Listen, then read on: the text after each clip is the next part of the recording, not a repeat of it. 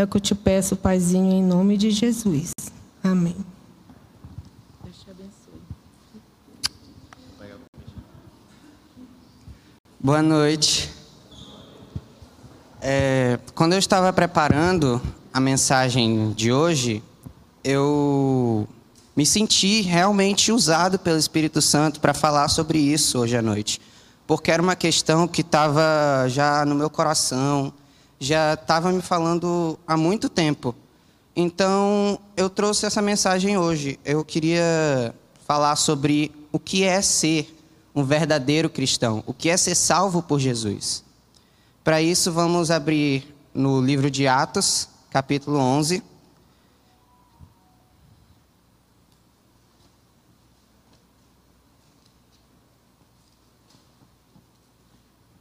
Versículo 22, versículo 19, perdão. Os que tinham sido dispersos por causa da perseguição desencadeada com a morte de Estevão, chegaram até a Fenícia, Chipre e Antioquia, anunciando a mensagem apenas aos judeus. Alguns deles, todavia, cipriotas e sireneus, foram a Antioquia e começaram a falar também aos gregos, contando-lhes as boas novas a respeito do Senhor Jesus. A mão do Senhor estava com eles, e muitos creram e se converteram ao Senhor. Notícias desse fato chegaram aos ouvidos da igreja em Jerusalém, e eles enviaram Barnabé a Antioquia. Este, ali chegando e vendo a graça de Deus, ficou alegre e os animou a permanecerem fiéis ao Senhor de todo o coração. Ele era um homem bom, cheio do Espírito Santo e de fé, e muitas pessoas foram acrescentadas ao Senhor. Então Barnabé foi a Tarso procurar Saulo, e quando o encontrou, levou-o para Antioquia. Assim, durante um ano inteiro, Barnabé e Saulo se reuniram com a igreja e ensinaram a muitos. Em Antioquia, os discípulos foram pela primeira vez chamados cristãos. É, Para começar, um ponto muito importante ser cristão é pregar a palavra de Deus, como está escrito no, no versículo 24. Não, desculpa. No versículo 26 está escrito: E quando o encontrou, levou-o para Antioquia. Assim, durante um ano inteiro, Barnabé e Saulo se reuniram com a igreja e ensinaram a muitos. Em Antioquia, os discípulos foram pela primeira vez chamados cristãos. Então, com a palavra de Deus, com a nossa pregação, muitas pessoas são adicionadas ao reino dos céus, ao reino de Deus, que é o nosso principal propósito nessa vida, é trazer pessoas para Cristo. Quando Jesus ressuscitou, a primeira coisa que ele falou quando chegou aos discípulos que não acreditavam que ele tinha ressuscitado foi: vão pelo mundo todo e preguem o evangelho para todas as pessoas. Foi a primeira coisa que ele disse aos discípulos. Então, nós podemos presumir que é algo realmente muito importante. Paulo, em sua carta aos Romanos, no, no capítulo 10, versículo 14, ele escreve que para que creiam, tem que ouvir da palavra, e para que ouçam, tem, a ver quem, tem que haver quem pregue. Nós, como conhecedores da palavra de Cristo, temos que ser esse instrumento do Espírito Santo para pregar a palavra de Deus. Nós temos que ser usados, nos dar essa abertura a Deus, para sermos usados por Ele para acrescentar as pessoas ao seu reino. Porém, 1 Coríntios 9,16, ele diz: Contudo, quando prego o Evangelho, não posso me orgulhar, pois me é imposta essa obrigação. Ai de mim se não pregar o Evangelho. Então, nós não podemos nos vangloriar dessa atitude, nós não podemos é, usar isso como algo que preencha o nosso ego, pois nos é uma obrigação imposta por Jesus. Isso não pode ser uma ação para encher a nossa carne, isso tem que ser uma ação do Espírito. Nós estamos sendo instrumentos para mandar a mensagem de Deus por todo o mundo. Como escreveu o profeta Isaías, capítulo 57 do livro dele, versículo 7. Como são belos nos montes os pés daqueles que anunciam as boas novas, que proclamam a paz, que trazem boas notícias, que proclamam salvação e dizem a Sião: O teu Deus reina. Eu estava lendo uma história esse dia muito interessante. Contava sobre uma pessoa que fazia profissão de fé. E a ela foi perguntada: Por que você acredita nisso? A resposta dela foi muito interessante foi a, foi a seguinte: porque a primeira vez que eu ouvi alguém falando sobre Deus foi um homem que era conhecido antigamente por sua agressividade e barbaridade. Mas daquele dia em diante, depois de ouvi-lo proclamar, proclamar o Evangelho, a sua vida mudou completamente e mudou também a minha vida. Então nós podemos perceber que pregar o Evangelho muda a vida de muita gente. Muda a vida de muita gente. Vocês não têm noção do quanto de gente que pode ser transformada com a palavra de Deus. Quanto de gente que nós podemos levar a Cristo pregando a sua palavra. Então a minha pergunta nesse primeiro ponto é a seguinte: se nós somos meros instrumentos, meros servos, escravos de Deus, que somos ordenados a fazer tal coisa, a pregar a Sua palavra, por que fugir disso? Por que não fazê-lo? Isso é uma reflexão que fica aqui para nós. Porque eu tenho visto que cada vez menos nós temos evangelistas pela rua, nós temos pessoas pregando a palavra de Deus. E o que é muito importante. Um segundo ponto sobre ser cristão, sobre ser salvo por Deus, é se comportar de modo agradável a Ele. No, no livro de Atos, capítulo 11, no versículo 24, ele fala sobre Barnabé, que era claramente um cristão, claramente um homem salvo por Deus. Diz assim: ele era um homem bom, cheio do Espírito Santo e de fé. E assim, muitas pessoas foram acrescentadas ao Senhor. Três características são apresentadas sobre Barnabé. Ele era um homem bom, cheio do Espírito Santo e de fé. Vamos abrir, por favor, nossas Bíblias no livro, na carta de 1 Coríntios, capítulo 10, nos versículos 23 a 33, que fala sobre a liberdade do cristão. Tudo é permitido, mas nem tudo convém. Tudo é permitido, mas nem tudo edifica. Primeiramente, nós temos a liberdade de fazer muitas coisas. Nós podemos fazer o que nós queremos. Porém, nem tudo nos convém, nem tudo edifica, nem tudo é uma ação que condiz com a nossa fala, que muito de nós nos declaramos cristãos, mas estamos uma, vivendo uma vida totalmente fora de Cristo, tendo ações no dia a dia que não condizem com isso. Mais à frente, no versículo 24, ele diz: Ninguém deve buscar o seu próprio bem, mas sim o dos outros. Aí, mais uma vez, está dizendo para nós cuidarmos dos nossos irmãos também, não nos preocuparmos só com nós, conosco, não só com o nosso ego, nós temos que cuidar também daqueles que estão ao nosso redor. Nós temos que transformar a vida deles através da nossa vida. Mais à frente, um versículo muito conhecido, 1 Coríntios 10, 31, diz: Assim, quer vocês comam, bebam ou façam qualquer outra coisa, façam tudo para a glória de Deus.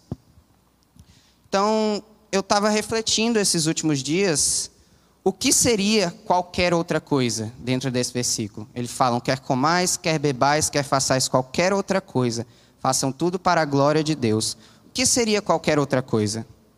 Seria tudo. Tudo o que nós fazemos tem que agradar a Deus, tem que ser para a sua glória. Então, nós podemos fazer tantas coisas hoje. Quer comais, quer bebais, quer namorais, quer se comportem façam tudo isso para a glória de Deus. Tudo que nós estamos fazendo tem que ser para a sua glória. E o nosso comportamento é uma das maiores provas de que somos cristãos. A nossa fala, o modo de se comportar, o modo de falar, tudo isso mostra que nós somos cristãos ou não, que somos verdadeiramente salvos por Ele ou que só declaramos isto. E no, voltando um pouco nessa mesma carta, no capítulo 8, versículo 9 a 13, ele diz: Contudo, tenham cuidado para que o exercício da liberdade de vocês não se torne uma pedra de tropeço para os fracos. Pois se alguém que tem a consciência fraca vir você que tem este conhecimento comer num templo de ídolos, não será induzido a comer do que foi sacrificado a ídolos? Assim, este irmão fraco, por quem Cristo morreu, é destruído por causa do conhecimento que você tem. Quando você peca contra seus irmãos dessa maneira, ferindo a consciência fraca deles, peca contra Cristo. Portanto, se aquilo que eu como leva o meu irmão a pecar, nunca mais comerei carne para não fazer meu irmão tropeçar. O que reforça mais ainda a ideia de que nós não devemos ser pedra de tropeço para os que estão ao nosso redor, que nós devemos nos comportar de acordo com os princípios da Bíblia. Essa aqui, a palavra de Deus, é o livro mais importante para nos basearmos. A vida de Jesus, principalmente, tem que ser base para o nosso convívio social, para a nossa vida completa se nós seguirmos o que Jesus diz, o que Jesus prega, o que Jesus faz, nós teremos uma vida completamente transformada, completamente diferente do que os incrédulos, do que os não crentes vivem. Completamente diferente. Então, uma pergunta, mais outra pergunta, uma reflexão para ficar para vocês durante a semana é: se você, se nós nós todos estamos andando da maneira que Deus quer que nós andemos, se nós estamos andando com Ele e para Ele. Outro ponto que vai totalmente de encontro com isso tudo que eu falei até agora é o que eu tenho visto hoje acontecer muito, que é o evangelho sem obras o evangelho sem sacrifícios, que é algo que me deixa assim inconformado, como disse Caleb domingo. O evangelho que é pregado hoje em dia por muitos é um evangelho sem sacrifício, sem devoção diária, sem mudança de vida. Basta a pessoa dizer: Ah, eu acredito em Deus. Tiago escreve no seu livro assim: você crê que existe um só Deus? Muito bem. Até os demônios creem e tremem. Então não basta nós dizermos que cremos em Deus, nós temos que provar isso, nós temos que provar a Ele que nós somos salvos, nós temos que dar frutos ao seu reino, nós temos que trazer pessoas. Nossa fé, ela é comprovada através das nossas obras, ela é atestada pelo nosso testemunho de vida. O salmista diz no Salmo 1: Aquele que tem seu prazer na lei do Senhor é como árvore plantada à beira das águas correntes, dá fruto no tempo certo e suas folhas não murcham. Está explicitamente escrito que quem tem prazer na lei do Senhor vive de maneira totalmente diferente, vive do jeito que Deus quer, de acordo com os seus mandamentos, e tem a sua vida transformada por Ele, transformada completamente por Ele. Ou seja, realiza as boas obras, realiza o propósito de Deus em sua vida. É fascinante, irmãos, o que Deus pode fazer nas nossas vidas. Nós não conseguimos imaginar a grandeza dos seus planos. Os, o caminho de Deus é muito mais alto que o nosso. O caminho de Deus é muito melhor que o nosso. Nós devemos seguir os seus mandamentos. Nós devemos seguir o que Deus diz.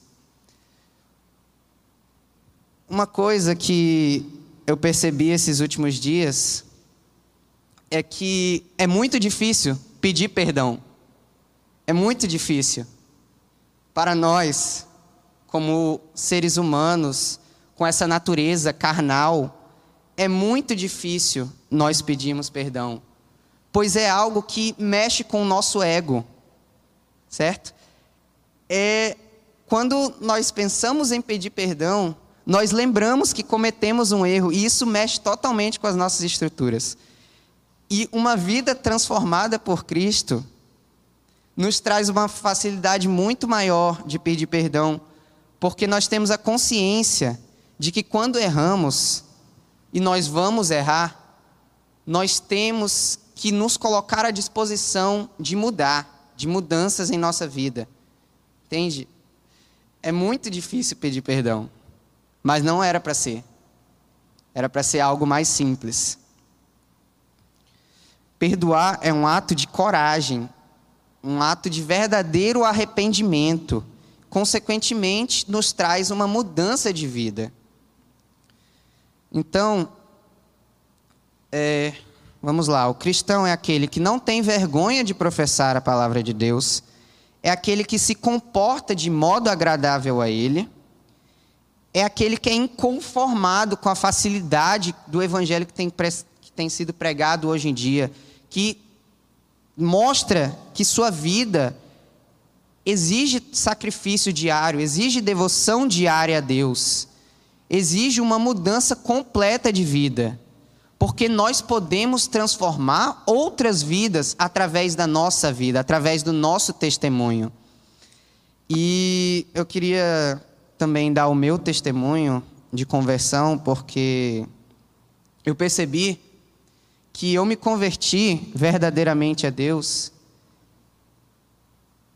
há pouco tempo porque eu dizia ser cristão, eu cresci num lar cristão, glória a Deus por isso, é, mas eu nunca fui um verdadeiro cristão, entendem? Eu nunca me inconformei com os pecados desse mundo. Eu nunca fui uma pessoa de parar para pensar nas coisas erradas que eu estava fazendo, nas coisas que iam de encontro com a palavra de Deus. E no começo desse ano, no mês de janeiro, eu conheci novos amigos, novas pessoas que ficaram muito próximas de mim, que me fizeram pecar muito contra Deus. Não é culpa delas, é culpa minha, por não ser, por não ter uma base forte em Deus, por não conhecer plenamente a Sua palavra. Então é sempre nossa culpa nos ser, ser deixados levar pelo pecado. Nós não podemos culpar o outro por isso. E um certo dia eu estava conversando com essas pessoas, me, me dizendo cristão, uma delas me fez uma pergunta de cunho bíblico, uma questão bíblica, e eu não soube responder.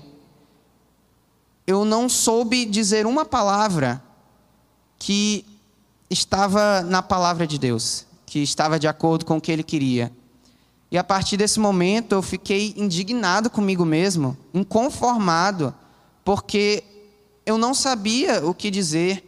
Eu não era um verdadeiro cristão, um cristão genuíno, aquele que segue a palavra de Deus conforme o seu querer.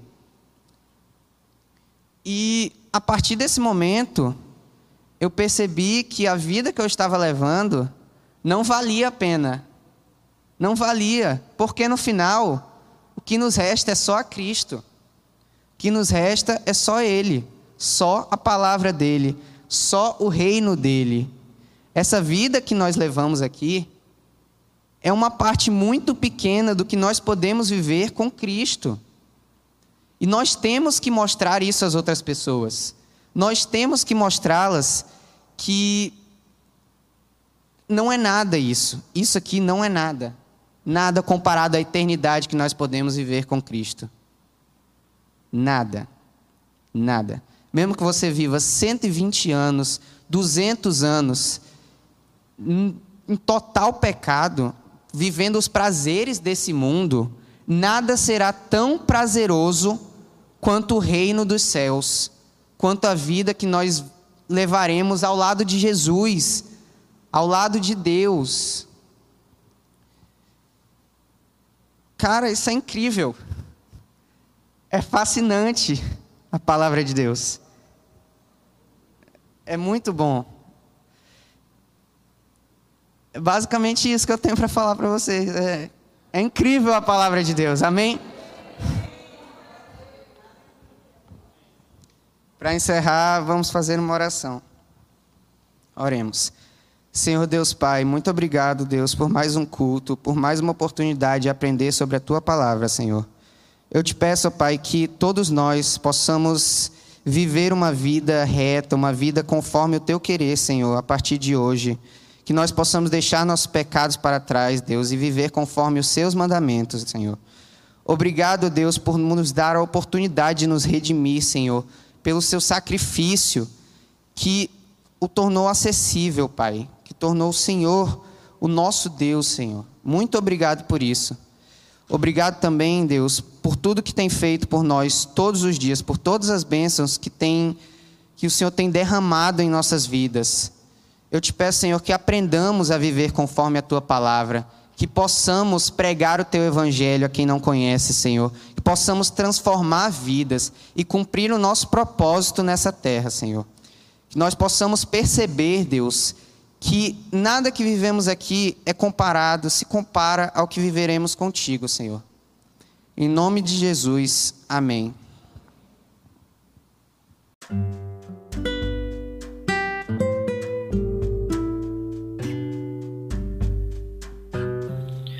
Obrigada por estar conosco. Volte sempre. A Igreja Batista Plenitude tem sempre uma mensagem de Deus para você.